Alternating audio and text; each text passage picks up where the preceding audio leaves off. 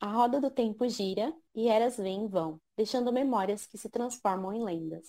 As lendas desvanecem em mitos e até o mito já está há muito esquecido quando a era que o viu nascer retorna. Em uma era, chamada por alguns de a terceira era, uma era ainda por vir, uma era há muito passada, um vento se ergueu nas montanhas da névoa. O vento não era o início. O girar da roda não tem inícios nem fins, mas era um início.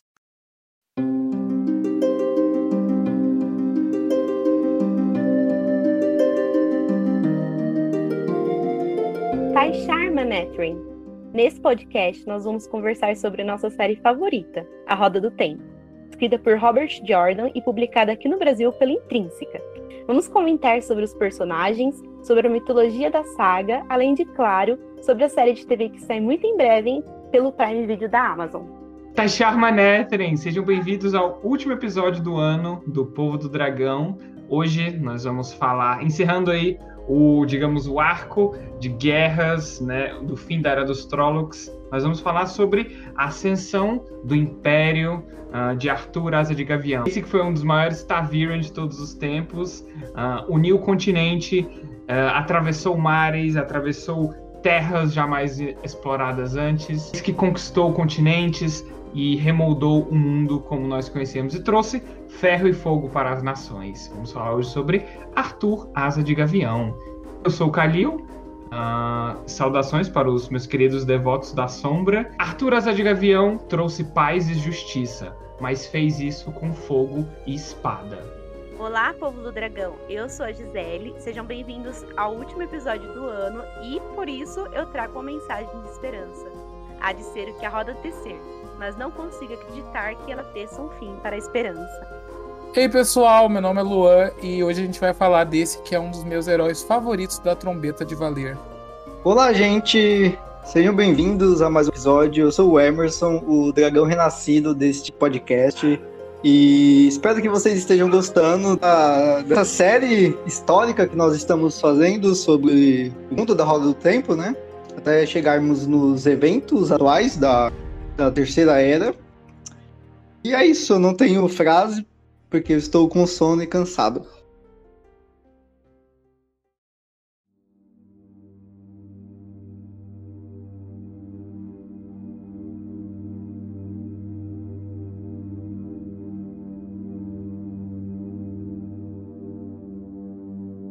Para começarmos esse episódio, é importante a gente relembrar o que aconteceu no mundo no final da, da Guerra dos Trólogos. Então, depois de todo aquele conflito extremamente devastador que moldou, remoldou as nações, nações surgiram, nações caíram, e aí a, o mundo meio que entrou num, num, período de paz, assim, não paz, um período entre guerras, porque como veremos mais à frente, a, o conflito vai novamente se instaurar em Randland, por volta do ano livre 100, né, depois de um, depois do fim da Guerra dos Trollocs, surgiram algumas novas nações, né, dos escombros do conflito. Algumas nações foram Aldechar, Balsanum, Bacharande, Morena, Nerevan, Oborum, Chandelle, Chiota, Tova, né? Várias nações, o que eram 10 nações, agora são mais de 20, né? Espalhadas pelo continente. E sem a ameaça dos Trollocs, esses novos países eles prosperaram bastante por um certo tempo. Uh, pelos registros que os historiadores têm, nós temos conhecimento de algumas grandes batalhas entre eles, alguns conflitos que se instauravam, porque, né, humanidade. Então, não é como se fossem 100 anos de paz completa, mas tinham aqueles conflitos regionais, de fronteira, intrigas entre nações, é, conflitos diplomáticos, mas nada muito sério, desentendimentos menores nas fronteiras, né? Principalmente fronteiras são coisas que dão muita pano para manga, pano para briga, digamos assim, né? Nessas sociedades. Então, por quase 800 anos, né? Depois da Guerra dos Trollocs, é, essas nações conviveram em relativa paz. E aí, uh, ali pelo início do ano 900, né? Da, do, desse novo século, iniciado pelo Ano Livre 900, nasceram dois homens muito importantes que remoldariam a história é, desse continente. Um príncipe na nação de Chandelle, que era um Taviren, o mais poderoso Taviren que já tínhamos visto até o começo da nossa história e a, o nascimento dos nossos três garotinhos poderosos. É, e outro, outro jovem humilde, mas que nasceu com a capacidade de canalizar e com aspirações de grandeza muito sérias. Para começar, o primeiro desses jovens, Arthur Paendrag Tanreal, nasceu ali pelo reino de Chandelle. Reparem pelo nome que o nosso Arthur Asa de Gavião foi claramente inspirado no rei Arthur da Grã-Bretanha, né? Esse rei mítico, rei histórico, não se sabe muito ao certo, né? Até pelo nome Arthur Paendrag é claramente uma inspiração do nome lá do, do rei Arthur da, digamos, vida real.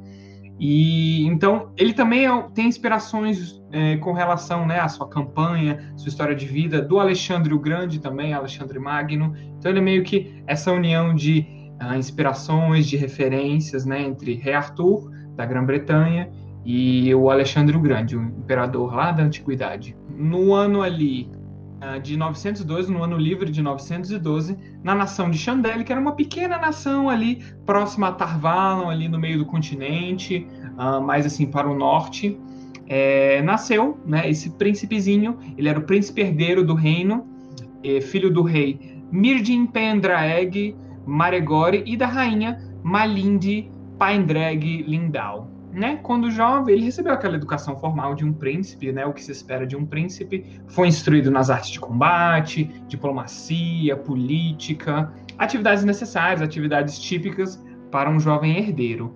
A nação de Chandelle não era muito influente nem muito poderosa, mas assim, pra, por conta dessa, uh, digamos assim, essa fraqueza, essa vulnerabilidade deles, eles tinham uma preocupação extra em realmente treinar muito seriamente e com muito afinco os seus exércitos, né, para poderem se proteger ali, ter uma vantagem, já que eles não tinham uma vantagem numérica, nem de poderio econômico, por exemplo, ou político. Então eles se preocupavam bastante em manter um exército numeroso, né, dentro do possível, numeroso e bem treinado, né? Então Arthur teve uma educação militar, digamos assim, muito muito aflorada, então foi bem de uma boa qualidade, digamos assim.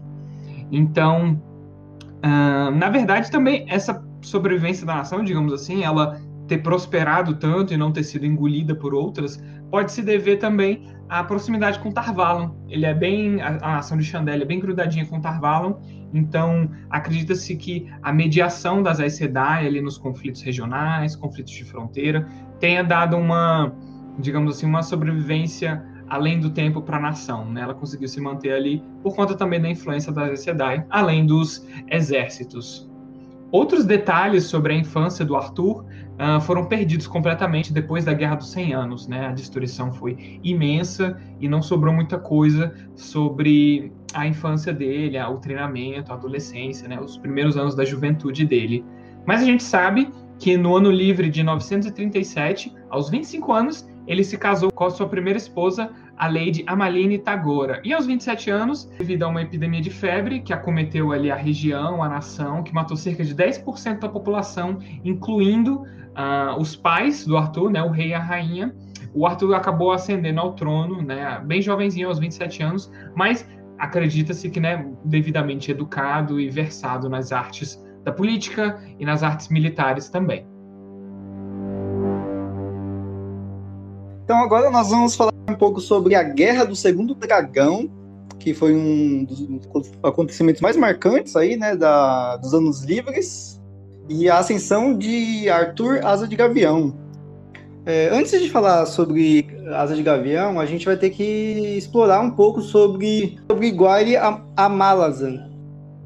É, no início do ano 939, dos anos livres, é, o Falso Dragão, ele ergueu o estandarte, né, que ele exibia o antigo símbolo, a Sedai, e ele proclamou-se Dragão Renascido, e nomeou aqueles que o seguiam de, de Filhos do Dragão. Pela lógica, a gente deduz que ele era um homem bem erudito e treinado nas artes de combate, e também possuía conhecimentos sobre as profecias do dragão, é, Porém, por mais estranho que pareça, é, como se trata de alguém né, que, que sacudiu o mundo até suas estruturas, a gente não sabe quase nada sobre ele. É, no ano 939, ele tinha 29 anos Ele, sabemos que ele tinha olhos escuros, profundos e um olhar hipnotizante, sabe? Tipo eu. É, sua presença, ela exercia um grande magnetismo e é dito que não havia nenhum grupo de pessoas que, ao dirigir-se a ele, não caísse em suas mãos. E, é, e é isso é tudo que nós sabemos sobre o homem que sacudiu os pilares do céu. Para esse período é muito importante, né, a gente conhecer esses dois homens, né, tanto o Arthur quanto o Amalazan, que foram essa rivalidade entre eles moldou muito das pretensões do Arthur, né, que a gente vai ver um pouco mais para frente, como imagina que vocês sabem, o Arthur foi um, digamos assim, um imperador para as terras ali da as terras ocidentais, né, a, a, oeste da espinha do dragão. Então ele foi meio imperador. Então essa guerra, esse conflito dele com o segundo dragão, né, com o Amalazan, né, que a gente vai conhecer daqui a pouco, foi muito importante. Mas antes de a gente falar sobre esse conflito, tem uma existe uma teoria muito uh, não famosa, mas uma teoria muito incrível assim que tem muita credibilidade sobre o Amalazan em si, né? Existe uma pessoa teorizou né, lá no site Theoryland que na verdade o Amalasa quando ele se declarou dragão renascido na verdade ele seria realmente a reencarnação da alma do Lusteren, né? Em vez de porque tivemos o Lusteren lá na Era das Lendas como dragão e o Randall Thor na história que a gente conhece. Mas na verdade essa teoria propõe que nesse meio tempo, ali mil anos antes do Rand, o Lusteren teria reencarnado só que o padrão, o padrão das eras, o padrão da roda do tempo, uh, percebeu que, na verdade, teria sido o um momento errado para o Lusteren reencarnar. Então, apesar de ele ter sido, de fato, a reencarnação do dragão renascido, o dragão renascido, de fato, ele reencarnou na hora errada. E aí o padrão para corrigir esse, digamos, esse tilt na Matrix, né? Ele, esse, essa pane no sistema, ele enviou um Taviren poderosíssimo que foi o Arthur Asa Gavião, para batalhar e derrotar o, Malazan.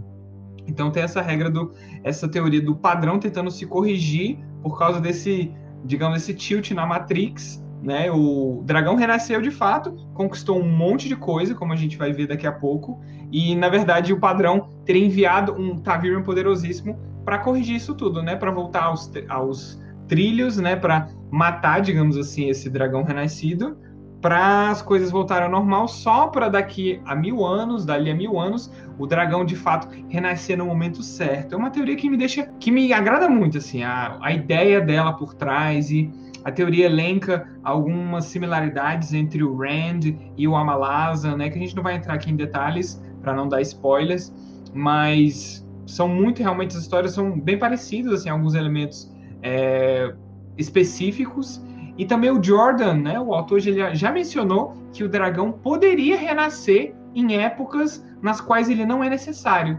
Então, existe essa possibilidade do dragão sair na hora que ele não é necessário. Então, imagina-se que o, o Arthur Azar de Gavião tenha, digamos assim, sido esse Taviran grandioso para corrigir essa falha no padrão. É uma teoria que eu gosto bastante. O que vocês acham?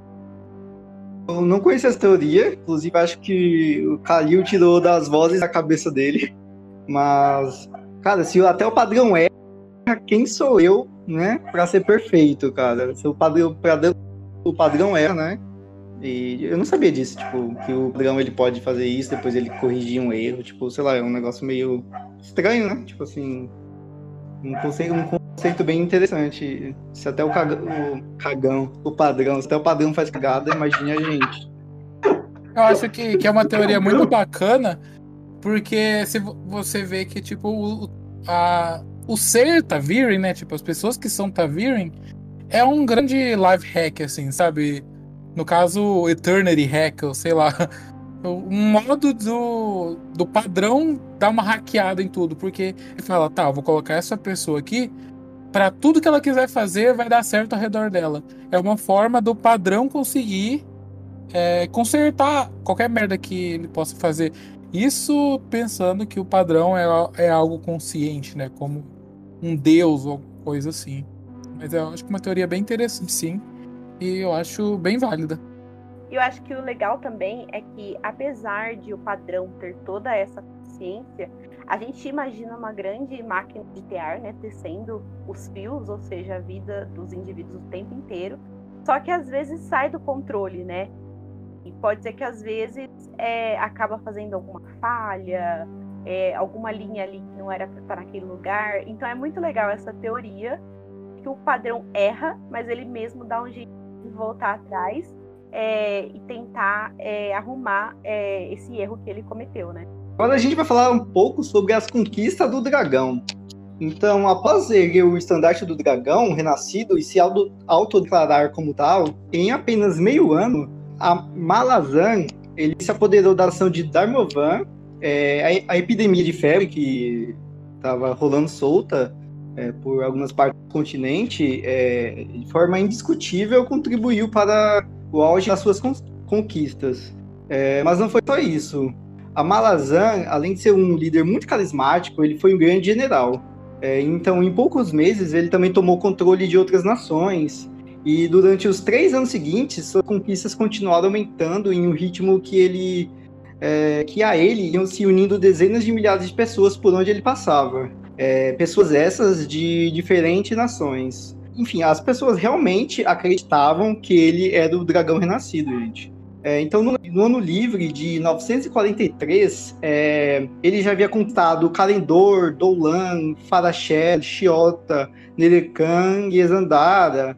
É, gente, um monte de palavras, um monte de nome aqui, nomes estranhos, tá? Enfim, ele saiu conquistando boa parte do continente. É, a cidade de Tyr estava sob cerco e ela só resistia é, devido a 30 Aes Sedai que haviam se refugiado na, na fortaleza é, quando o reino da nação de Morena caiu. É, as nações de Kodomar corriam o perigo de cair nas mãos de Amalazan.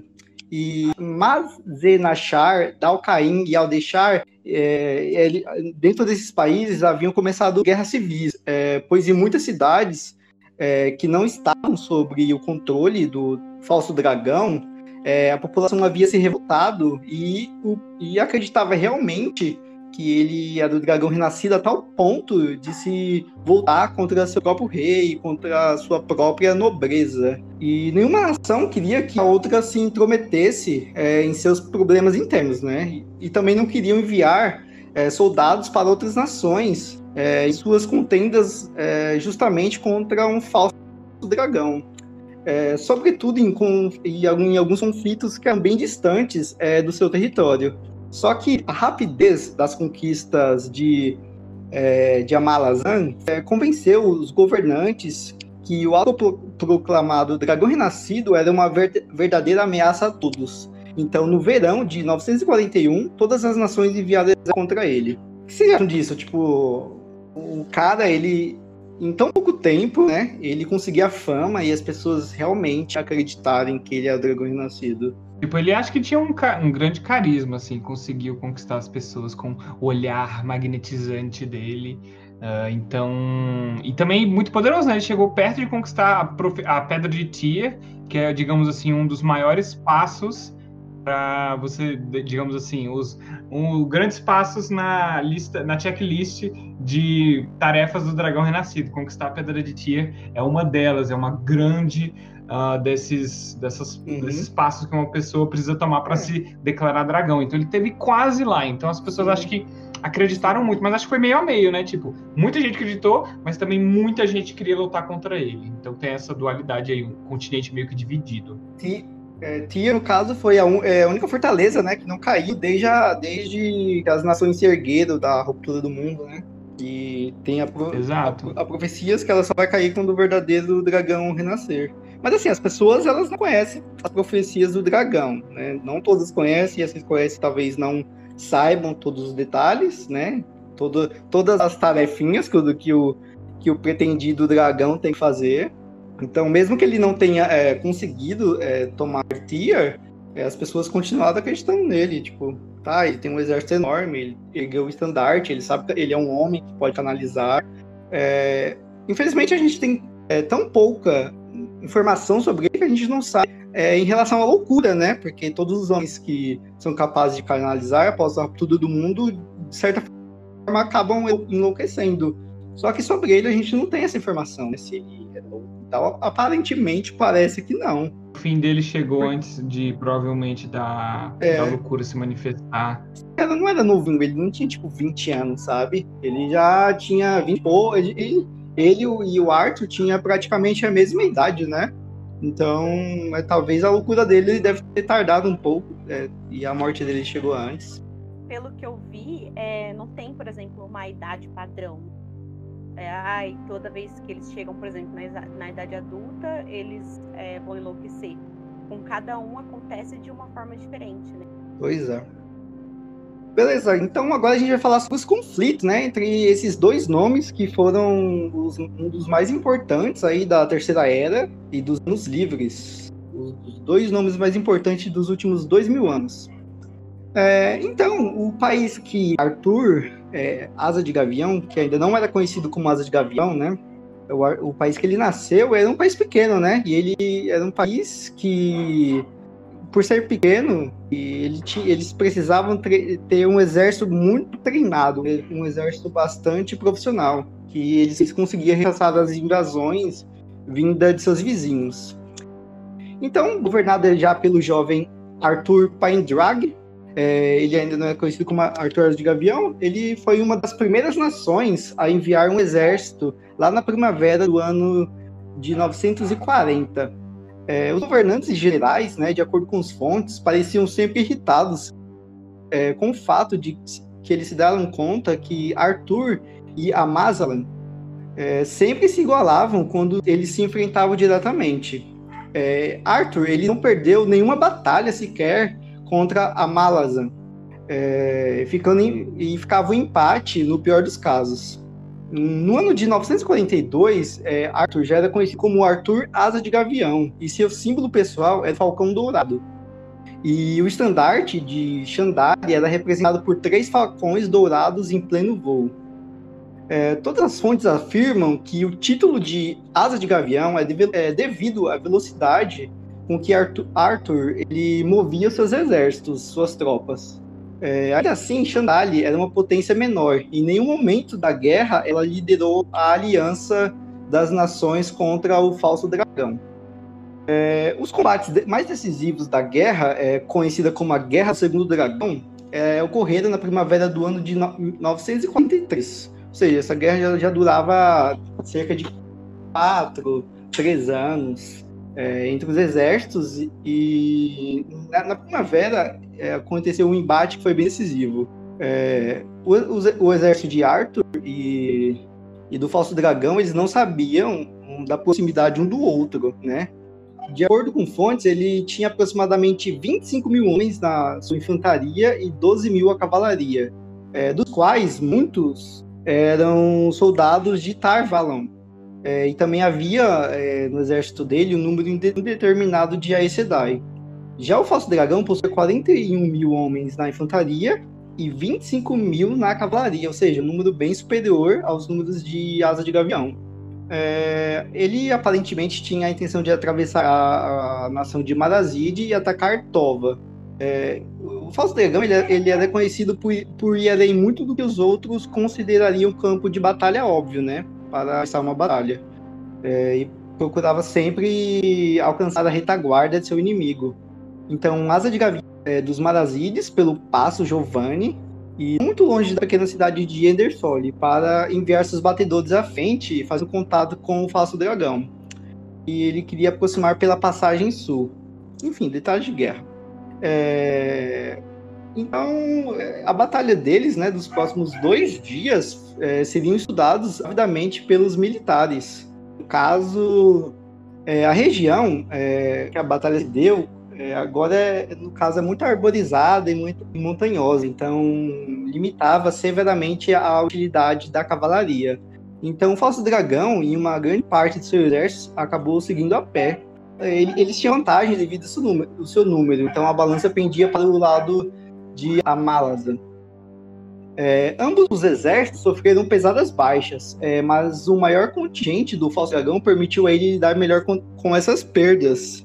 É, em duas ocasiões, é, apenas a rápida reorganização das forças de Asa de Gavião impediu o inimigo de cercar os seus flancos. É, Sedai, qualquer que tenha sido é, o seu número, mal foram capazes de se igualar com a Malazan no uso do poder único. É, e, ao, e, ao, anoitecer, é, um milagre, é, foi um milagre que Asa de Gavião ainda tenha mantido seu exército agrupado. É, e um anônimo, um anônimo contemporâneo escreveu: Foi apenas pela graça da luz, ou então pelo dom dado pela sombra, de fazer os homens segui-lo, mesmo com a certeza da morte. E para qualquer outro general, o seguinte movimento era óbvio: recuar com o que restou do seu exército pela escuridão. Porém, Asa de Gavião não, é, não era um general qualquer. Então, é, Asa de Gavião ele começou a recuar pelo norte, e se deu a batalha. E assim que ele teve certeza que os batedores do falso dragão tinham visto esse movimento, é, a retaguarda de Asa de Gavião começou uma feroz investida é, como se fosse proteger o seu exército da influência dos batedores dos Poços Dragão. Então, Asa de Gavião dividiu suas tropas é, contradizendo as táticas militares mais estabelecidas. Enviou um lado para o leste e outro para o oeste. É, Falso Dragão, sem dúvida, ele confiava muito nos relatórios dos seus batedores né? e acreditou que a retirada de Gavião foi o melhor movimento que, que o, exército dele já estava em desvantagem e já era praticamente derrotado. É, e apenas um louco né, iria contemplar um ataque flanqueando as suas forças naquele terrível terreno logo à noite. É, um louco ou um general, né, cujas tropas o seguiriam mesmo até o poço da perdição. Então, quando a primeira luz da aurora surgiu, o exército de Amalazans ele foi se preparando para se mover e foi então que Arthur Asa de Gavião atacou. Então sua infantaria, que foi dividida, caiu sobre o acampamento pelo leste e pelo oeste, enquanto a cavalaria, durante a noite, é, havia feito um trajeto de 50 milhas, é, atingiu o exército de, de, do Dragão logo pelo sul. Então, pego, pego de surpresa, as forças de Amazalan é, chegaram muito perto de colapsar logo na primeira hora.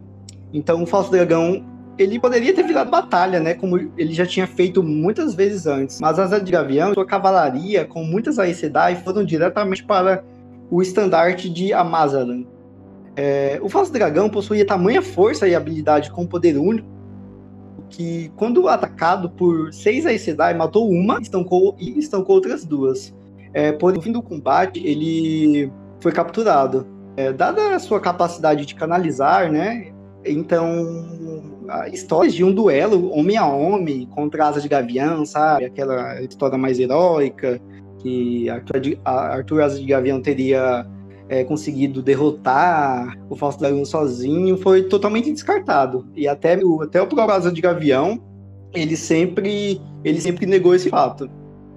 Então, uma vez que a notícia é, da captura do falso dragão começou a se espalhar, o exército dele entrou em colapso. Morre o inesquecível. Mentira, ainda não morreu, mas fica com Deus. Eu sei que já virou clichê, mas eu queria muito ver uma cena dessa batalha, gente, porque tem as táticas, descrições e tudo, então a gente sonhando, né?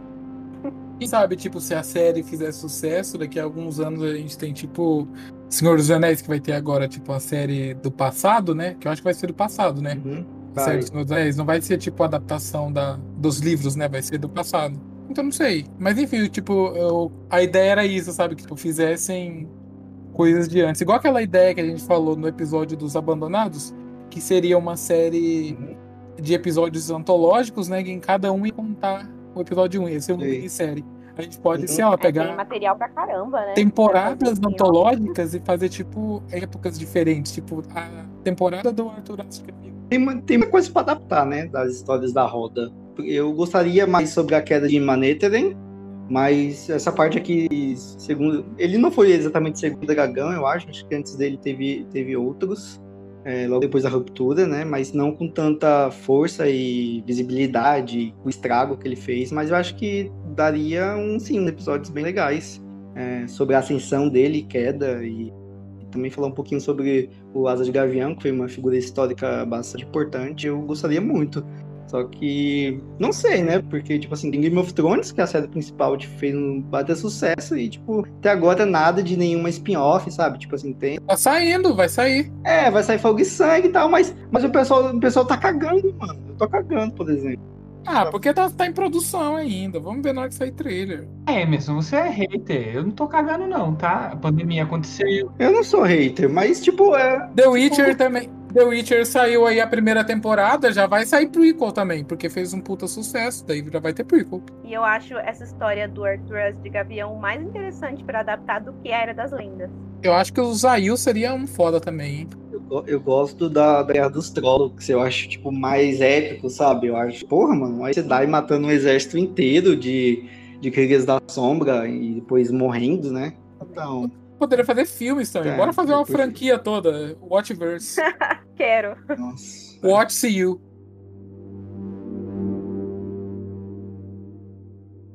É, depois da derrota de Amalazan e de sua captura e amassamento, o Arthur cresceu de uma maneira muito positiva na opinião pública, ficando conhecido como aquele que salvou o continente de uma destruição sem precedentes, e muitos afirmam que desejavam vê-lo como governante de suas terras. Aproveitando então essas oportunidades que se apresentavam diante dele, Arthur Adler Gavião conquistou todas as terras do oeste, desde a espinha do mundo até o oceano de Ares, exceto, claro, as terras sob o domínio da Torre Branca. Esse período de conflitos e conquistas ficou conhecido como as Guerras da Consolidação. As habilidades militares do Grão-Rei e certamente sua natureza como Tavirin proporcionaram sucesso absoluto em sua campanha. O período que se seguiu à Guerra do Segundo Dragão e à Consolidação foi relativamente pacífico. O governo do Império recém-forjado viu poucas revoltas e as que existiram foram rapidamente abafadas, já que não tinham um apoio popular generalizado. Os responsáveis por elas geralmente eram membros insatisfeitos da nobreza das terras conquistadas e eram derrotados assim que as forças de Asra e Gavião eram despachadas para aquela região. Ou até mesmo se dissolviam antes disso mesmo, é, até por medo da fúria é, do Arthur. No entanto, né, os últimos anos da vida dele foram bastante atribulados. No ano livre de 986, um enorme exército de Trollocs saiu da Praga para invadir o Império. Muito prontamente, o de Gavião mobilizou todas as suas forças para fazer frente aos ataques e teve tanto sucesso em obliterar as Crias da Sombra que nenhum Trolloc foi visto na Praga pelos próximos 50 anos.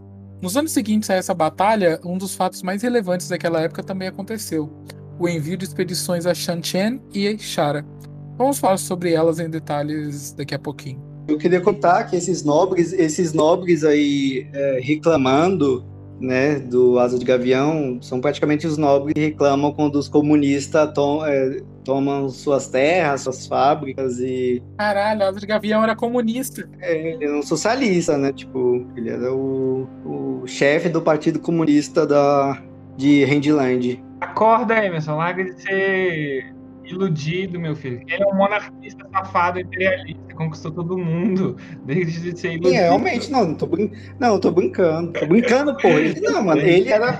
Não, o Gavião, como, como o Calil falou lá no início, ele, ele era basicamente um Alexandre um Grande, um Carlos Magno, ele era um conquistador, né? Conquistador, quer dizer, conquistador é um nome bonito. Destruidor de culturas. Sim, ele era um colonizador. E literalmente, como a gente vai ver na, na próxima, nos próximos blocos, ele, ele invadiu continentes, ele instaurou caos em Shanti. Nossa, a conquista de Shanti é um negócio muito bizarro que vai dar luz a uma das coisas mais horripilantes né, que a gente tem na saga, que são as Damani e os artefatos do Aidan. Então, realmente, a, o legado do Arthur de Gavião não foi tão positivo assim. Pela, pelos registros que a gente tem, parece que muita gente gostava dele, né? Quem, só quem não gostavam eram os nobres, que acabaram perdendo sua força política. Em algumas aparições dele durante a série, o pessoal, tipo, gosta dele, né? E ele é um, como eu falei na minha Sim. introdução lá, ele é um herói da, Da da, trombeta. da trombeta, né? Então, tipo, alguma virtude ele tinha, né? Apesar dos pesares. É, é, eu acho que se ele não fosse uma pessoa, é, assim, nos seus bons momentos honrada, né? Obviamente, a gente vai ver mais pra frente, ele cometeu muitos erros, não tá muito manipulado, etc, etc, etc. Mas eu acho ele, eu, como ele é uma figura memorável, histórica, ele acabou sendo, se tornou um herói, né? Da, da trombeta, um herói das eras, né? Como é chamado também, os, os heróis da trombeta. E parece que, querendo ele fez um reino até que bom. A maioria da população gostava dele, né? É, e não tem essa de ser um herói, né? 100% um herói. É, esses personagens, eles da Roda do Tempo, por mais que seja uma história do bem contra o mal, são personagens que têm dualidade, sabe? O tempo todo Totalmente. eles precisam fazer escolhas, e dependendo das escolhas, em algum lado vai sair prejudicado disso. Então a gente sabe que é difícil o cara ser do herói bom todo, sabe? Roda do Tempo, o negócio legal é que não é nada maniqueísta, né? Tipo, você não tem Uhum. um vilão que é 100% vilão, um herói que é 100% herói. Você tem sempre esses, esses tons, né? Tipo, ninguém é nunca sempre bom ou sempre ruim. Na verdade, eu acho que a Roda do Tempo ela é sim maniqueísta, porque a gente tem realmente ali uma história de bem contra o mal. Mas eu acho que o legal é que ela vai além e ela mostra que mesmo esse tipo história não é tão fácil escolher o seu lado, né? Então, por exemplo, a gente tem na nossa história atual o Randy, que é o mocinho, né? Que é o personagem principal. E ele flerta constantemente ali com, com situações é, que impedem dele ser esse personagem 100% bom. Eu falo em questão, tipo, dele de não ser tão maniqueísta no sentido, tipo, de por mais que algumas pessoas estejam lutando do lado do mal, entre aspas, né? É, algumas têm intenções boas mesmo assim, sabe?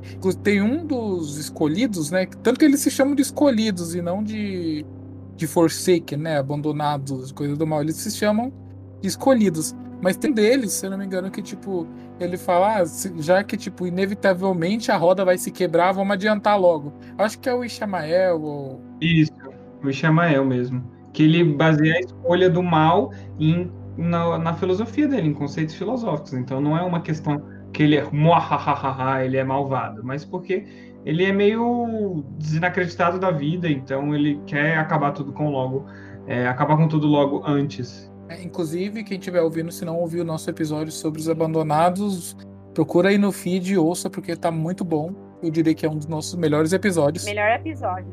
Então, é, dando continuidade, o de Gavião era muito amado e respeitado pelo povo, como a gente já falou. Não há nenhuma dúvida disso. Durante uma revolta em Seifer contra seu governo, rumores dizem que quando o exército imperial chegou à região para lidar com a situação, a população do local já havia aprisionado os rebeldes para serem entregues à justiça do Grão-Rei. Ih, que estranho isso, né? É meio que qu- quando você vê em Star Wars que, tipo, aquele povo que é a favor do, do Império, né? Por, por isso que é meio estranho esse- essa questão do, do Asa de Gavião, né? Mas, enfim. O Arthur não mandou erguer nenhum monumento à sua imagem, mas é sabido que em praticamente toda cidade sob seu domínio, as pessoas construíram algum memorial ou algum monumento em sua homenagem. Infelizmente, nenhuma sobreviveu à Guerra dos 100 Anos. Sabemos que, além de amado, Arthur Asa de Gavião era também um governante bem justo. Fontes que exaltam suas falhas e falam mal do Arthur são sempre as escritas por nobres de terras conquistadas que não estavam nada satisfeitos com o rebaixamento das suas posições agora sob o império dividido entre províncias. Os governadores dessas regiões nunca eram nomeados por Arthur dentre pessoas que nasceram nessas províncias, de modo a impedir que os governadores criassem privilégios especiais para suas famílias ou estabelecessem redes locais de corrupção. É interessante, né? O que que vocês acham disso? Eu acho que poderia gerar algumas injustiças, sei lá. O que que vocês acham? Como assim injustiças? Eu acho que é uma jogada inteligente, assim, de para destruir um pouquinho a base local, sei lá. Se for corrupta, né? Às vezes nem era, então pode gerar problemas. É que eu, eu que no meu ver, assim, pelo menos, eu imagino que, tipo, isso seria como do nada chegar alguém te governando de fora, sabe? Não ser mais pessoa daquele lugar. É como se chegasse, sei lá, os Estados Unidos aqui e falasse que agora o presidente do Brasil vai ser americano, sabe? Alguma coisa assim. É, e querendo ou não, as Assim. pessoas querem ver pessoas conhecidas no poder, né? É sempre ruim você tá lá e de repente chegar um cara que você nunca viu, não sabe de onde que ele é, quais são as índoles dele, sabe? E ele do nada começar a governar, sabe?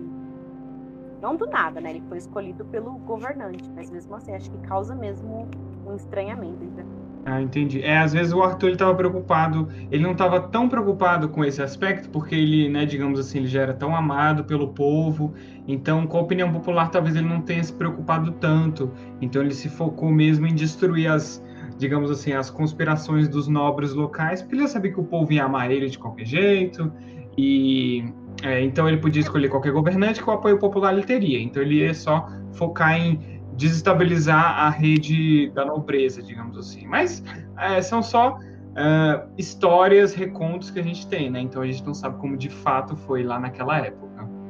É, bacana tudo isso, né? Todo esse modelo de governo dele. O Grão-Rei valorizava muito a competência de seus funcionários e desprezava fortemente a ineficiência de burocratas negligentes. Ele prezava pelo julgamento justo de qualquer pessoa, nobre ou plebeu. Nos tribunais, as pessoas eram julgadas por três juízes e por um júri composto apenas por pessoas comuns. Até mesmo os nobres eram julgados por esses tribunais, dificultando que recebessem vista grossa de seus pares. O Império de Arthur era considerado muito seguro pelos historiadores. Existe um ditado muito famoso da época que dizia que uma donzela poderia cavalgar sozinha e cheia de joias de um lado ao outro do reino de asa de gavião, sem medo de ser incomodada. O grão-rei criou uma guarda civil muito bem treinada e eficiente que fazia a segurança do império nas estradas e nos vilarejos. Não se sabe muito sobre a vida pessoal do Arthur. Ele foi primeiramente casado com Amaline Pendrag Tagore, é, um casamento por amor, ao que tudo indica. No ano livre de 942, Amaline deu à luz a gêmeos, Amira e Modair, e apesar de sabermos que o casal teve mais filhos, nada se sabe sobre eles. No ano livre de 959, Modair foi morto em batalha e essa morte foi sentida profundamente pelo asa de Gavial. Mas nada comparado às mortes por envenenamento da esposa Amaline e de seus três filhos restantes, que quase acabaram de vez com o Grão-Rei no ano livre de 961. Os chamados Anos da Fúria Silenciosa que se seguiram testemunharam a desastrosa tentativa da invasão das forças do Império ao deserto Aiel, no ano livre de 964. Fontes dizem que Arthur havia completamente abandonado o comedimento na sua busca pelos assassinos de sua família. Fala-se em mais de 100 execuções.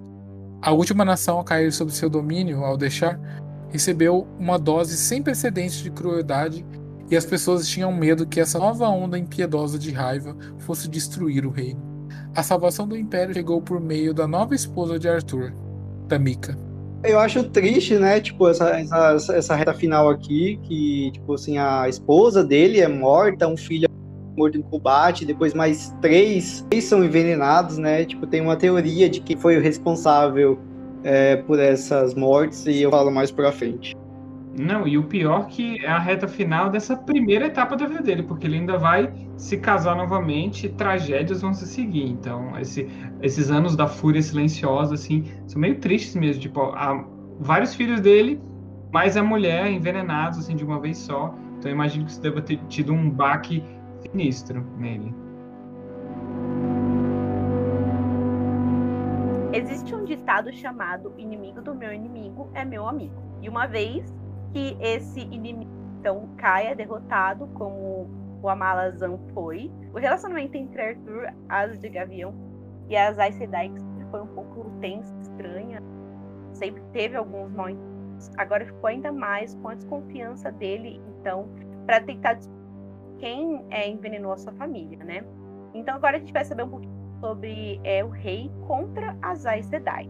A gente não sabe muito sobre a Tamika, né? Mas especulamos que ela tenha sido uma canalizadora e possivelmente uma Aes Sedai renegada. Arthur a conheceu quando voltava do deserto a Aiel e logo se casou com ela no ano seguinte. Tamika é reconhecida por ter feito Asa de Gavião retornar com suas políticas mais brandas e justas por todo o império, né? restaurando a reputação do grão-rei. Em 967 dos anos ou a Ellie, como já vi. É, nasceu o primeiro filho do casal, que é o Lutair Pendragon Moduin. O casal acabou tendo três ou quatro filhos, mas pouco se sabe né, sobre ele. Pelo menos duas dessas filhas eram mulheres, porque uma comandou a expedição Achara e outra mencionada em uma carta encontrada na Biblioteca Real de Karlin.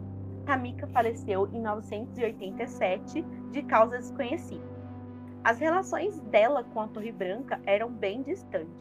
Das duas, uma, ou a Emerlin Bonwin recusou né, a receber Tamika, ou Tamika se recusou a atender o chamado da Emerlin por volta de 968, quando Tamika já era casada com Arthur Asa de Gavião, o que deixou ainda mais estranho né, que Bonwin se se recusasse a receber a esposa né, do governante de todas as terras ao redor de Tarvalon.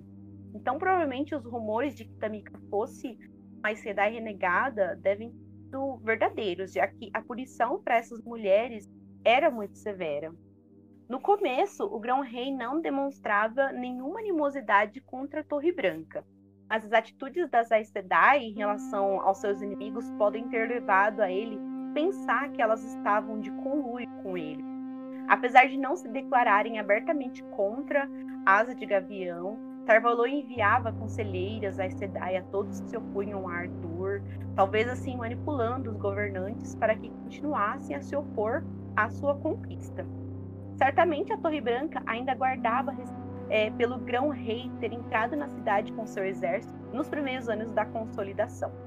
Embora esse apoio velado a seus opositores, Arthur não avançou contra Tarvalon em nenhum momento da sua conquista até mesmo aceitando as Aes Sedai Showin, Tizal, da Ágia Verde, como sua conselheira e aceitando as canalizadoras em diversas posições e cargos dentro do Império.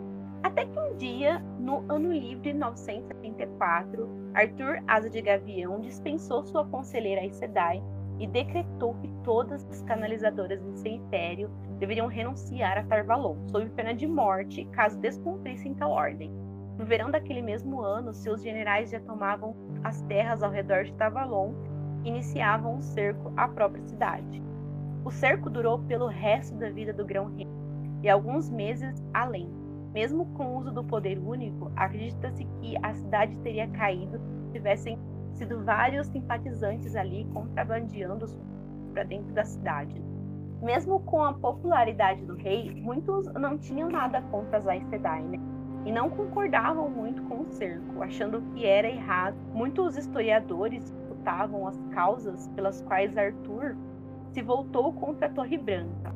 Algumas delas são: a Emily estaria tentando manipular o Grão-Rei por meio de feiras. Arthur teria descoberto que as Aes Sedai estavam por trás de todas ou quase todas as revoltas que vinham ocorrendo e outra especulação diz que Arthur teria descoberto que a Emily estaria por trás do envenenamento, então, é da sua família, né, conforme eu já mencionei. Essa última certamente explicaria a ferocidade com que entregou é, contra Carvalho. No seu leito de morte, ele recusou ser curado por uma Sedai, poderia sim tê-lo salvado. E o Grão-Rei morreu então aos 82 anos. Destaque a uma última teoria, a que fala sobre o conselheiro do rei chamado Jauen Moret pouco se sabe sobre ele, mas aparentemente a esposa de Arthur o detestava.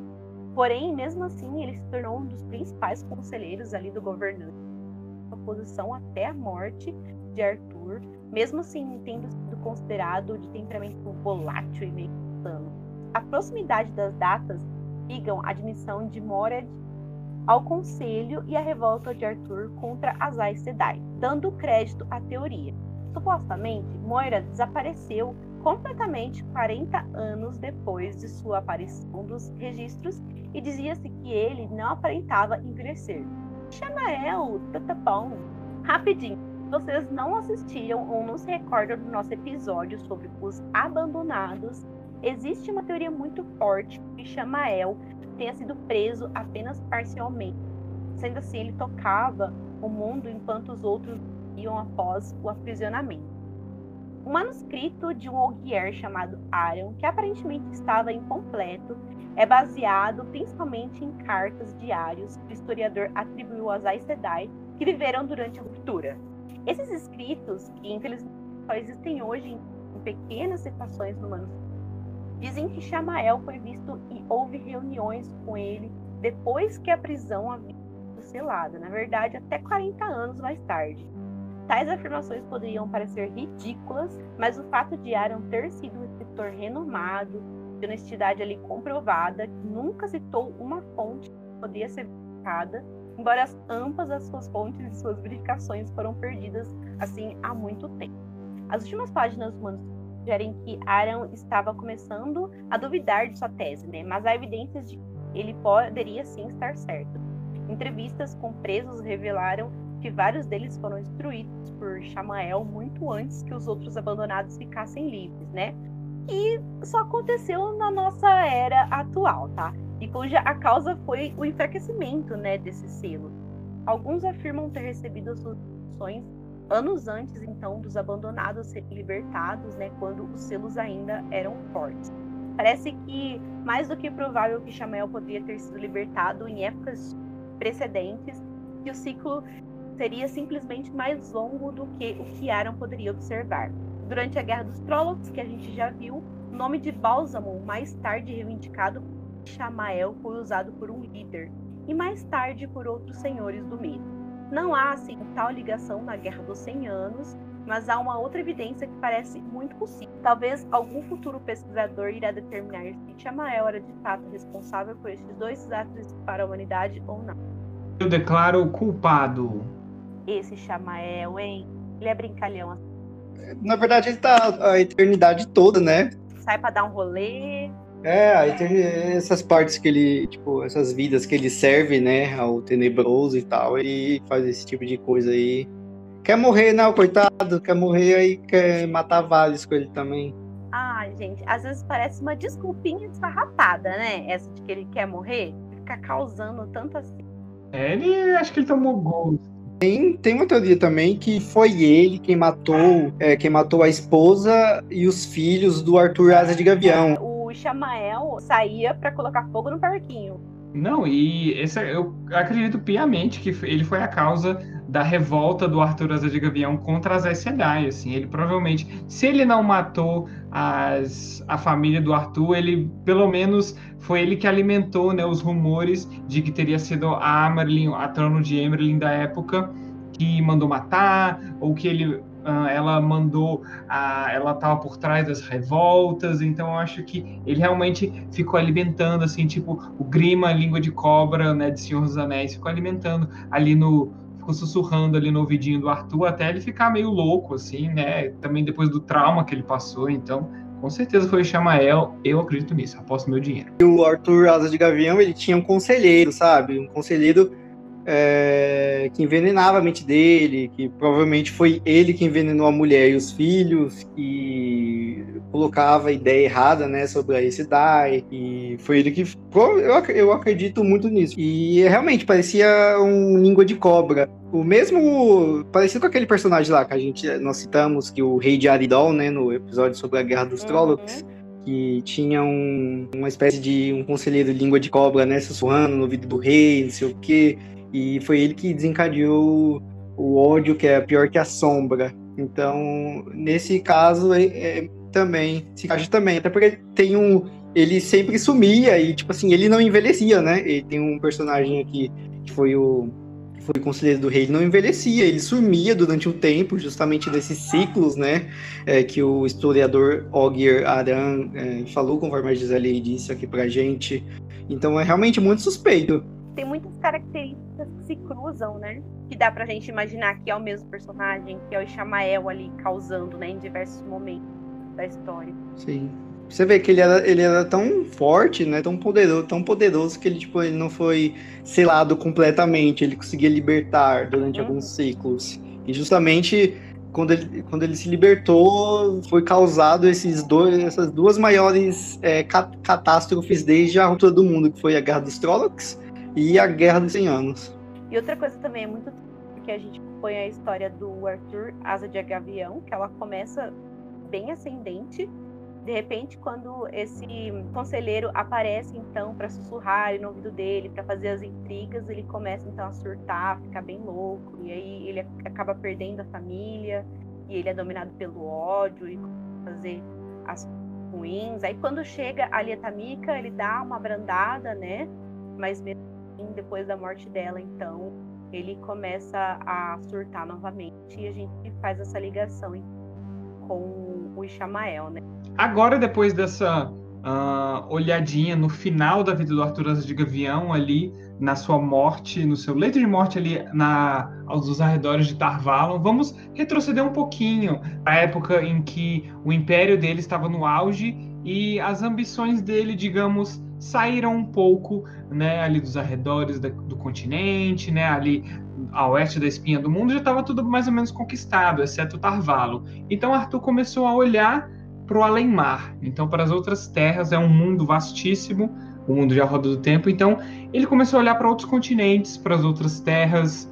O Arthur, ele encomendou, digamos assim, duas expedições grandiosas, né? Porque ele mesmo não participou delas. Uh, primeiro, a invasão a Shantian e a invasão a Shara. Como a gente falou também, ele invadiu, ele participou ativamente da invasão ao deserto Aiel, mas os Aiel, como a gente viu, eles são o suduro de Rui. Então, o Arthur foi uma das poucas derrotas que ele teve, assim, derrotas pessoais, digamos assim, em que ele estava presente na batalha. Então, ele meio que deixou de lado os Aiel. Mas ele teve essas outras ambições, né, para conquistar o continente de Shantian, que é o maior continente de A Roda do Tempo, e também para conquistar a terra de Shara, que na verdade é tudo dentro do mesmo continente, o deserto Aiel, as terras ali de Randland, que a gente chama, e a terra de Shara, que fica lá pro leste, né, do continente. Na verdade, tem que ter muita coragem, né, para tentar invadir o deserto Aiel. É, os Trollocs tentaram né, invadir e foram completamente rechaçados, tanto que eles têm medo de, de pisar sequer nas areias do deserto. Então o, o Arthur Asa de Gavião tentar tomar o deserto, ou fazer os Ael se submeter a ele, tem que ter muita coragem. Ah, eu nem sei se é questão de coragem ou de arrogância, sabe? Subiu um pouquinho a fama ali pra cabeça. Com ele... certeza, ambição louca. Ele falou: Ah, eu conquistei essa, essa porção aqui de terra, por que, que eu não vou conquistar mais, né? Não vou dominar o mundo. Então, tá certo, né? Deixa ele. Mas então, com relação à expedição a Shantian, é a que a gente tem mais informações a respeito. Então, sobre Char a gente vai fazer um pouquinho depois, mas a gente tem pouca informação é, com relação a essa expedição. Sobre Shantian a gente tem um relato bastante detalhado, assim, que uh, joga uma luz sobre as instituições que a gente vê durante a série e tudo mais. É a única o continente, digamos assim, a única terra que o Arthur não procurou dominar foram as ilhas do povo do mar, que eu acho que elas são tão esparsas e tão, digamos assim, pequenas que acho que não valia a pena para ele, não tinha muita missão. E também a terra continente da que era chamada de Terra dos Homens Loucos ou Terra dos Loucos, que é um lugar muito pouco explorado, é mencionado, eu acho que não é nem mencionado por nome na série, é, mas a gente consegue ver nos mapas e nos livros de enciclopédia e tudo mais, essa Terra dos Homens Loucos. O Arthur, acho que eles nem sabia da existência. Mas sobre Shantian, inclusive para vocês terem uma noção, por exemplo, de, aqui na Terra a gente tem, sei lá, quando os europeus invadiram as Américas, né? Do Atlântico, né? Atravessar o Atlântico não era tão grande assim a distância. Mas para você atravessar o Oceano de Arif, que fica ali no meio entre as terras ali principais, onde a saga se passa, e até Shantin, é uma distância absurda. Eles ficam em polos opostos do planeta. Então é como se fosse atravessar o Oceano Pacífico, até que eu acho que até um pouco maior a distância. Então uh, a expedição a Shantin demorou anos para ser elaborada. Assim, começou lá no inverno do ano livre 989 e eles ficaram planejando até finalmente no ano livre 992, ou seja, uns três anos depois, que finalmente a frota de 2 mil navios e mais de 300 mil soldados zarpou ali do continente principal, ah, vagando ali pelo Oceano de Arif até o outro lado, rumo ao continente de Shantian, que como a gente falou é o maior do mundo, de norte a sul. Ele tem uma, é como se fossem as Américas, assim, é um continente é, muito longo de norte a sul liderando essa expedição, né? Como eu falei, o Arthur, eh, ele não foi em pessoa, mas liderando a expedição estava o filho dele, o Lutair Paendrag, né, Monduin, que é filho do segundo casamento do Arthur. Quando ele chegou lá, o Lutair encontrou o continente dividido entre diversos grupos, né? Essa aliança, é, como era de se esperar, um continente estabelecido, com população nativa, com suas próprias regras e culturas e modos de viver, é um continente estabelecido.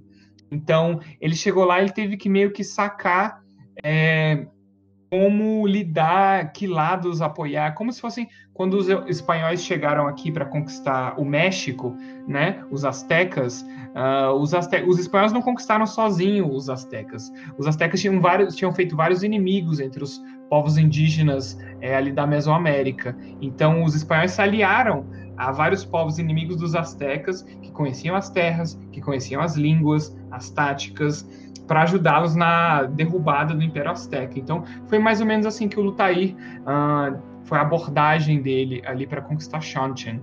As forças dele, obviamente, eram muito menores, apesar de 300 mil soldados, eram muito menores do que as forças uh, de Shanti, né, de um continente inteiro, de milhões e milhões de habitantes.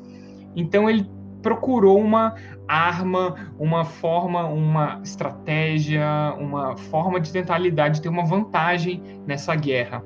E essa vantagem veio exatamente com uma das que se tornou essa vantagem foi criada naquela época e vem até hoje na saga. É uma das instituições, uma das criações mais horripilantes de toda a saga, que é a das a criação dessa instituição das chamadas Damani e do artefato chamado de Aidam. As Damani são. Primeiro vamos falar sobre o Aidam. O Aidam é um teangreal, ou seja, ele é um artefato de poder que ele é meio que como se fosse uma coleira de metal, assim, presa por uma corrente.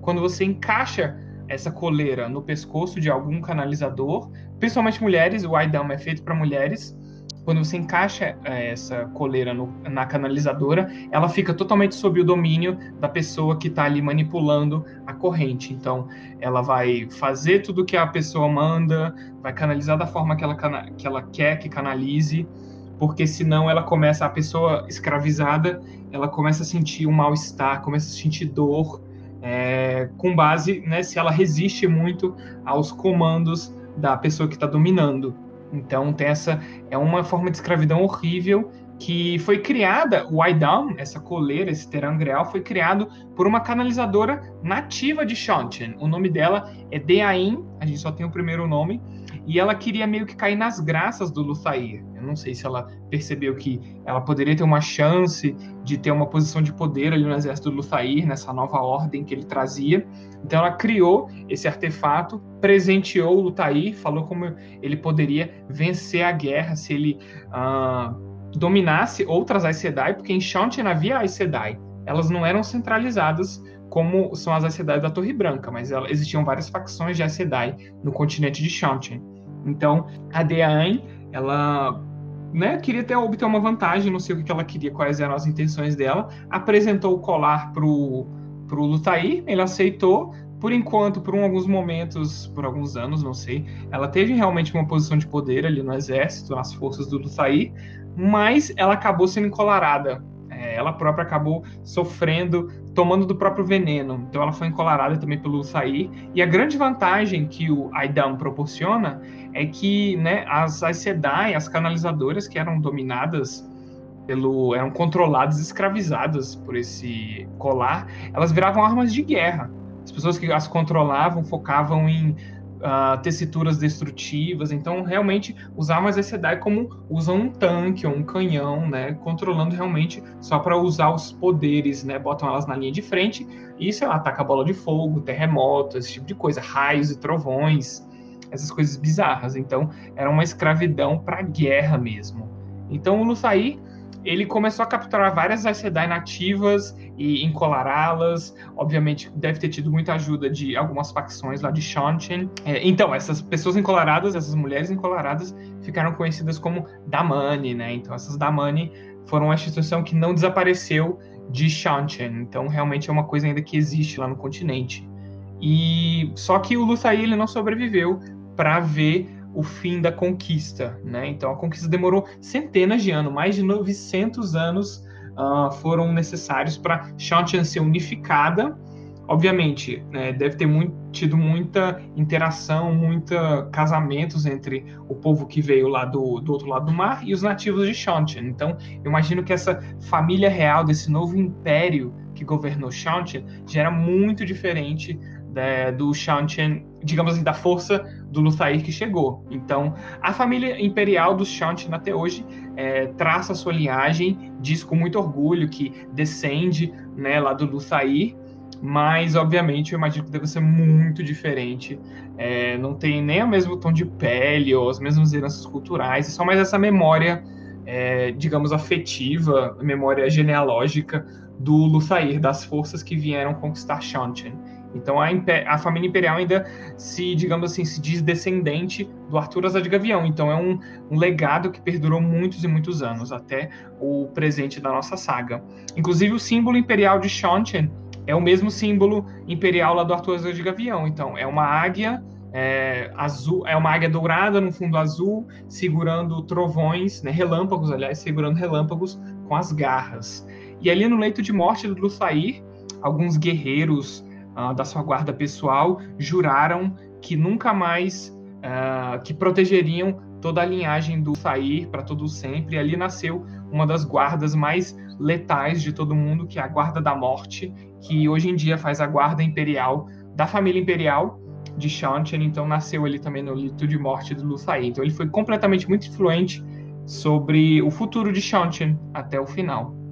No ano de 993, é, também ao mesmo tempo, ali, um ano depois da expedição de Shanchen, uma outra expedição foi outra frota zarpou ali do continente, dessa vez liderado por uma das filhas do Arthur de Gavião, a gente não tem o nome dela, mas ela que liderou a expedição Ashara. Shara fica a leste, ela fica no mesmo continente da, das terras ali principais do Império do Arthur de Gavião, tem o deserto Aiel ali no meio, e depois fica a terra de Chara, que ela é bem longa, ela desce assim pelo Equador, então é uma terra grande também, mas ela é muito misteriosa. Chara até hoje é uma, um mistério, é como se fosse um paralelo com a China, a China da época das épocas medievais, enquanto a época medieval europeia, é claro, mas quando a China era muito fechada, muito centrada em si mesma, então tem esse paralelo. Então não se sabe muito do que ocorreu com essa expedição a Chara. A gente sabe que ela falhou, porque senão a gente né, teria notícias de como foi a conquista de Chara e tudo mais. A gente só tem relatos do pessoal do povo do mar que eles, eles relatam que viram os navios dessa frota em chamas, né, por todo uh, por toda a costa de Chara, onde os navios aportaram, eles estavam em chamas. Então, foi um fracasso, assim como a expedição ao deserto Aiel. A expedição a Chara foi também um, um grande fracasso. Uh, Chara tem canalizadores muito fortes, mas a gente não sabe detalhes de como se deu essa derrota. Então foi uma grande derrota também para o Artusa de Gavião. É, mais um fracasso para ele, mas a invasão a Shantin a gente pode dizer que foi um sucesso, porque a família imperial de Shantin hoje em dia traça sua linhagem até Artusa de Gavião. Então, pelo menos uma dessas expedições internacionais deu certo. E aí, o que, vocês acham, então, dessa, né, principalmente da expedição de Shantin, que eu acho muito interessante, assim, esses relatos meio duvidosos, essas coisas horríveis que aconteceram e tudo mais. Foi meio, é bem conquista da América mesmo, invasão da América pelos europeus, assim, eu gosto bastante dessa, dessa, não gosto do acontecimento, claro, mas gosto dessa, da história como é contada. Eu lembro que quando eu estava acompanhando, lendo os livros mais ou menos, eu ficava muito confusa é, quando o pessoal ali Shaoshon, né?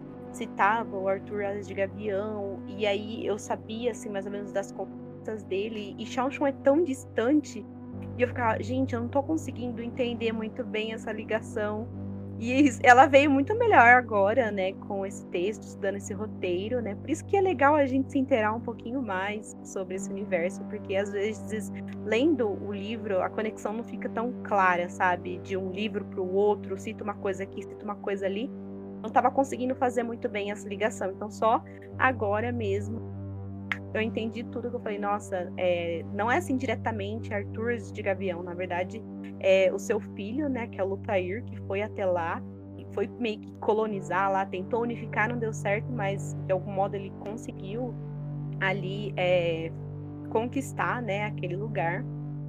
E é através dele, então, que vem essa ligação com Arthur Asa de Gavião. É, a única coisa que eu quero acrescentar aqui, eu dei o Shawshank, só isso mesmo. Por que que foram mexer com esse povo tão longe, gente? É, é, é um povo que eles têm alguns costumes, né? Bem, é cultura, mas bem... Sei lá, mano, eu, eu não gosto. É, sabe, escravidão, sabe? Esse negócio de usar a pessoa, mulheres que canalizam, né? É, transformar em armas de guerra e fazê-las fazer coisas contra a sua vontade. É muito bizarro. A gente, a gente apanha isso no segundo livro, né? E nossa, eu, é um povo assim que eu não gostaria de ter nenhum tipo de contato. É porque tudo que a gente fica sabendo um pouco deles, né? Eu gostaria muito assim, eu não sei se tem na série, mas eu gostaria de um personagem tem o ponto de vista deles sabe, para entender um pouco mais, porque o que a gente fica sabendo, a gente fica um pouco com medo. E essa história do Adam, né, e da, da que é o nosso primeiro contato, por assim dizer, dá muito medo. Eu lembro que a primeira vez que eu fiquei sabendo sobre essa coleira, sobre o que elas provocam para as Aes eu fiquei horrorizada, gente. Toda vez que alguém tocava nesse assunto, eu falava, gente, pelo amor de Deus, tira isso da história. eu não gostei, sabe? E é realmente assim um horror, sabe? É saber que as personagens passam por isso. Nossa, eu odiava. Muito ruim. Sofro só de lembrar. É, é uma escravidão assim que não tem nenhuma chance da pessoa se libertar, porque se a pessoa pensa, é muito horrível. Se a pessoa pensa, se a canalizadora pensa em se revoltar, em, em desobedecer a sua mestra ali, ela já começa a sentir uma fraqueza, começa a sentir dor, começa a passar mal, assim, é um negócio horrível. E assim, uh, o Aidam, apesar de ter sido criado, né, pela, por uma pessoa nativa ali de Shanti, né, a, a canalizadora, assim, Deane, que acho que ela vai para os anais da história como né, a pior, uma das piores pessoas, com as piores ideias de todos os tempos, né, foi motivada ali pela conquista do, do Tair, que ah, capitalizou ali essa, essa, digamos assim, essa, esse artefato para transformar em uma arma de guerra. E os, porque os Shout eles tinham uma, eles tinham uma vantagem muito uh, bizarra e interessante. Quando a gente fizer um episódio sobre eles, a gente vai ver que eles tinham animais que não eram animais comuns que se encontravam lá no continente principal, eram animais meio que monstruosos. Tem tipo uns, uns lagartos voadores que não são dragões, mas porque eles não cospem fogo. Tem uns, uns monstros assim, meio reptilianos que correm, tem uns que são mais fortes, eles têm uns, uns animais que vêm de outros mundos. Então é uma coisa muito bizarra que acontece em Shantian. Assim, e a cultura do, do Aidam foi o Lutair que propagou, né? Então, não é realmente a cultura dos Shanti nativos, né? Isso foi pós-conquista, digamos assim. Então, é uma é complexa essa situação cultural aí dos Shanti. É, agora a gente vai avançar um pouquinho no tempo, a gente vai falar um pouquinho sobre é, a Guerra dos 100 Anos. Como era de se esperar, a morte do Arthur deixou um grande vácuo em termos de liderança do reino unificado. Como não havia nenhum herdeiro óbvio para assumir o controle do continente, Qualquer grande senhor com poder e apoio suficiente poderia dar o primeiro passo para tomar o trono. Quase que imediatamente depois da morte do Arthur, os conflitos se iniciaram por todas as terras a oeste da espinha do mundo. Todo nobre e senhor que acreditava ter uma mínima chance de sucesso declarou guerra a seus vizinhos ou tentou sair em busca de invadir outras províncias. Essa sucessão de confrontos durou cerca de um século e por isso recebeu o nome de Guerra de Cem Anos. No fim, o mundo se fragmentou novamente em diversas nações independentes. Tarvalon mais uma vez sobreviveu à guerra como uma nação em seu próprio direito, mas dessa vez não sem ajuda externa. Como vimos, o cerco à cidade iniciada por Asa de Gavião se estendeu por alguns meses depois de sua morte. Um dos melhores generais do Grão-Rei, o Suran Maravel, foi o responsável por manter a cidade cercada, determinado a terminar o que seu comandante havia começado. Controlando a maior parte das forças do falecido rei, acredita-se que Soran teria sido capaz de conquistar a cidade caso duas personagens importantes dessa história não tivessem agido. A recém-elevada Armelin Diana Ariman e Ishara, a amante do general, que viria a ser a primeira rainha de Endor. Ambas teriam convencido Soran a levantar o cerco e deixar Tarvalon em paz. A indiana conseguiu restaurar o prestígio da Torre Branca e convenceu os nobres a aceitar o poderio das Aes Sedai. Até que, infelizmente, chegou a sua morte, que foi completamente inesperada e até a época dos livros ninguém sabe é, o que aconteceu com ela. Ela simplesmente morreu. Ishara retornou com Suran para a região de Camelin e presume-se que lá ela tenha defendido o fim do cerco por acreditar que a nova nação de Endor precisaria de apoio de Tarvalon nas guerras que certamente viriam nos próximos anos. Para selar essa aliança, ela decretou que a filha mais velha da governante sempre seria treinada pelos Aes Sedai e que a governante sempre teria uma conselheira Aes Sedai. Depois de nove rainhas terem governado a nação durante a Guerra dos Cem Anos, o costume de terem apenas rainhas se estabeleceu definitivamente. Não apenas novos países se formaram, mas também a organização militar e religiosa conhecida como os Filhos da Luz. Fundada no ano livre de 1021 por Lotair Mantelar e com o propósito de pregar contra os Amigos das Trevas, o grupo adotou uma abordagem mais violenta com o passar dos anos e permanece até os dias atuais da história dos livros como uma instituição importante e perigosa é, pelo mundo ali da nossa Randland. Muitas nações se ergueram e caíram até o final do conflito, por volta do ano livre de 1117, com cerca de 24 se estabelecendo, mas apenas 14 regiões independentes se mantiveram até a época dos livros. Por conta da confusão política do período, houveram enormes perdas dos registros históricos dos acontecimentos, o que levou à criação de um novo calendário ao final da guerra, o calendário Fared, que proclamava o ano livre 1135 como o ano 1 da nova era. E assim se encerra a nossa história do Arthur Asa de Gavião. Acho que depois dos Shantian, assim, a pior coisa que saiu desse período foram os Filhos da Luz. Meu Deus, como eu odeio esses fanáticos religiosos. Misericórdia. São podres. Ah, até que gosto. Mentira. Ai, nossa, já ia te cancelar. Nossa, gente, expulso o menino agora. Eu não gosto dele. Eles são muito, eles são muito patéticos, tipo, e eles são torturadores. A gente pode falar sobre eles depois e tal. Ah, se tiver um episódio só sobre os filhos da luz, não me chame. Declaramos que não haverá episódio sobre os filhos da luz, gente. Procurem outro podcast. É, Esse aqui não. Filhos da luz, não contem com a gente por, pra nada. Vai ter, não, vai ter sim. Ah, tem, se a gente vai falar do Shao Shan, tem que falar sobre eles também. Eles são a, eles são a extrema direita do, de, de, de Randyland. Misericórdia. Eles são a universal. E aí, não sei se então se vocês repararam, mas Nova Era, então, é a era que passa a nossa história atualmente. E aos pouquinhos o mundo, então, é, vai se moldando, vai se transformando para aquele, então, que a gente conhece. Então, esse episódio, é, ele foi crucial, então, para a gente conhecer, para a gente se apresentar, então, aos Shanshan, aos Filhos da Luz. Tem também aqui o sistema da das rainhas de Andor e a, as Aes Sedai. Então, devagarzinho, a gente vai se aproximando daquilo. Então, se torna a era então que a gente conhece atualmente. Sim, então a gente passou pela ruptura do mundo, a gente viu nações, dez grandes e poderosas nações se erguerem, né? Das cinzas da ruptura do mundo, é, nós as vimos ascenderem e depois serem destruídas pelas guerras dos Trollocs e essas dez nações darem origem a quase 30 reinos menores, né? É, e depois esses reinos serem meio que destruídos também, se transformarem e virarem cerca de, se eu não me engano, 14, é, 14 nações, né? Que são as nações. As, as nações que os nossos protagonistas irão conhecer conforme eles forem andando aí pelo mundo nas suas aventuras.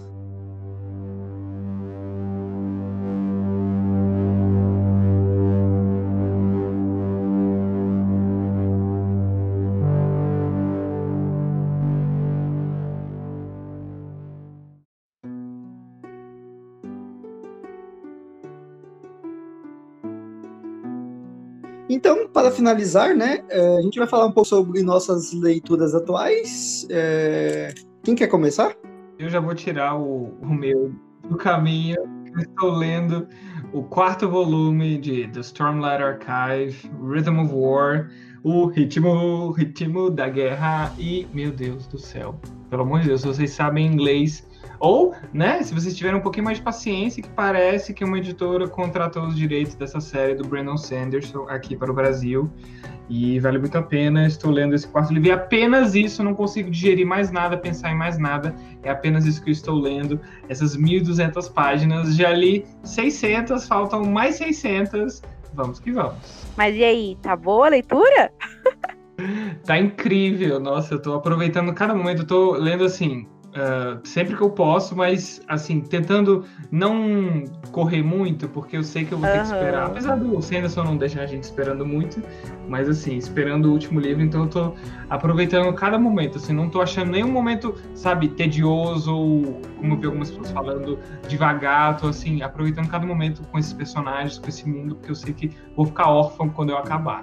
Meu Deus, hipo hipocrisia reina nesse podcast. Lembra quando eu falei que tava relendo os livros de Stormlight? Falei o quarto e o Kalil me chamou de emocionado, não sei o quê.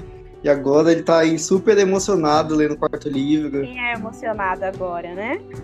É emocionado agora, né, safado? Tem que me fazer de difícil, né, Emerson? Safado. Nossa, safado. Ele não assume que é fã, não assume. Só no sigilo. Eu Sábado passado eu terminei o War, quarto livro da série Stormlight Archive. que eu considero a melhor série de fantasia da nossa geração, né? Tipo, agora a partir de 2010. E deve acabar lá para, sei lá, 2040. Não faço ideia. No momento, eu estou lendo o Evangelho segundo Jesus Cristo, do José Saramago, que é uma releitura que ele faz, sabe?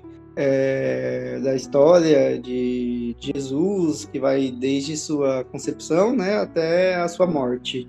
E ele é um livro subversivo, sabe? Quando foi publicado, ele teve uma repercussão muito grande e bem negativa pelo, pela parte dos religiosos de Portugal, né? Principalmente da Igreja Católica, tanto que o Saramago se autoexilou é, nas ilhas de Lanzarote, que fica ali perto próximo da Espanha, não sei exatamente onde fica, fica Espanha e Portugal.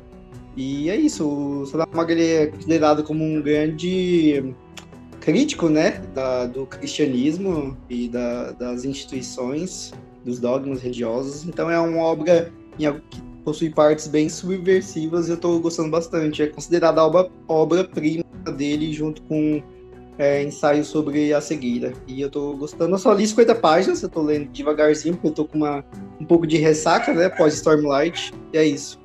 É, bom, gente, essa noite eu literalmente perdi o sono não conseguia dormir, eu peguei um livro para ler, porque eu já tinha terminado todos os livros. Comecei a ler Piano Mecânico, do Kurt Vonnegut, e é sempre muito difícil você explicar um desse autor, principalmente no começo, quando você está começando história, que geralmente é muita confusão, pouca coisa faz sentido. Mas pelo que entendi, é um futuro meio distópico ali. A gente tem um mundo dominado por gerentes engenheiros, né? Essa é o, esse é o lado privilegiado da história. E também por máquinas, máquinas assim, substituíram é, os homens, né? Então eu não sei quando que essa história foi escrita, mas é uma distopia que tem muito a ver com o que a gente está vivendo agora. Eu tô na página 68 e tô tentando ainda compreender um pouco dessa história, porque é tudo muito, muito, muito maluco, gente. Bom, eu tô meio que numa semi-maratona para poder finalmente ler o Stormlight Archive, né? Essa semana eu terminei Elantris. É, nas minhas férias agora, entre dezembro e janeiro, eu pretendo começar o primeiro de Stormlight, então só no quinto livro, daqui dois, três anos, que eu vou estar tá atualizado para ler no lançamento com o pessoal. Mas o que eu tô lendo é isso, e agora mesmo que eu tô lendo, eu comprei o box dos instrumentos mortais. Todo mundo sabe que a galera é recorde agora, na, hora que ele tá gravando, tá tendo umas tretas aí. Mas por coincidência eu tô lendo, eu comecei a ler a série essa semana. Tô gostando muito do primeiro livro, é aquela coisa bem YA, sessão da tarde, de aventura e. Enfim, aquela coisa bem divertida. Faltas atrapalhadas. Isso aí mesmo, aquela, aquela coisinha básica de YA 2010. Tá bem divertido, bem entretenedor, não sei se existe essa palavra. E pro clube do livro da empresa, o livro sorteado agora para dezembro foi Vermelho, Branco e Sangue Azul. Então eu comecei a ler também, dali um capítulo, tá daorinha. Esse vermelho, branco, vermelho, branco, sangue azul, ele é um OE também? Acho que não é OE, na verdade, né? Acho que ele é no Edut, alguma coisa assim. É, isso, acho que ele é um pouquinho adulto já, né? Ah, é só tem umas rolas, assim, umas coisinhas a mais, e aí o pessoal já fala que pode ser o Misericórdia, senhor. eu acho que seria o New Adult. Depois dessa, eu acho. Não, com certeza, acho que é New Adult. Quase Hot, sei lá. Hot. Eu já vi as editores falando que essa categoria de New Adult é só uma frescura que inventaram, que não ninguém publica livros visionando essa, essa categoria. Então, tipo, é livro adulto mesmo, tem umas bolas. É rola. É, na verdade, eu tô lendo e a escrita e tudo mais é tipo, é totalmente YA. O tema é YA, sabe? É só porque tem cena de sexo aí eles falam aí no adults, mas é YA. Porque essa categoria acho que foram, sei lá, os booktubers que inventaram, alguma coisa assim, os gringos, booktubers gringos que inventaram essa categoria, porque eu já vi editores, né, americanos falando que essa categoria não, não não é muito. Né, deu, flopou, digamos assim, não é uma categoria que se estabeleceu, sacou? É o YA ou é adulto. Obrigado então por mais uma vez estarem aqui com a gente, escutando o nosso podcast. Nós estamos encerrando essa fase histórica, digamos assim, já chegamos à nova era da saga principal. Então, os próximos episódios esperem. A gente não vai seguir a, digamos assim, os acontecimentos históricos, mas vamos nos debruçar sobre culturas. Então, vamos ter um episódio sobre o Zayel, sobre o Shanchen, um episódio sobre as nações atuais. Então, fiquem ligados aí, porque agora a gente vai conseguir se expandir e se aproximar mais um pouquinho da saga atual, da, digamos, linha do tempo do presente, né? Logo anterior a, ao Olho do Mundo, que é o primeiro livro da série. Então, boas festas, bom ano novo, bom Natal para quem comemora e nos vemos em 2021. Taxar Povo do Dragão.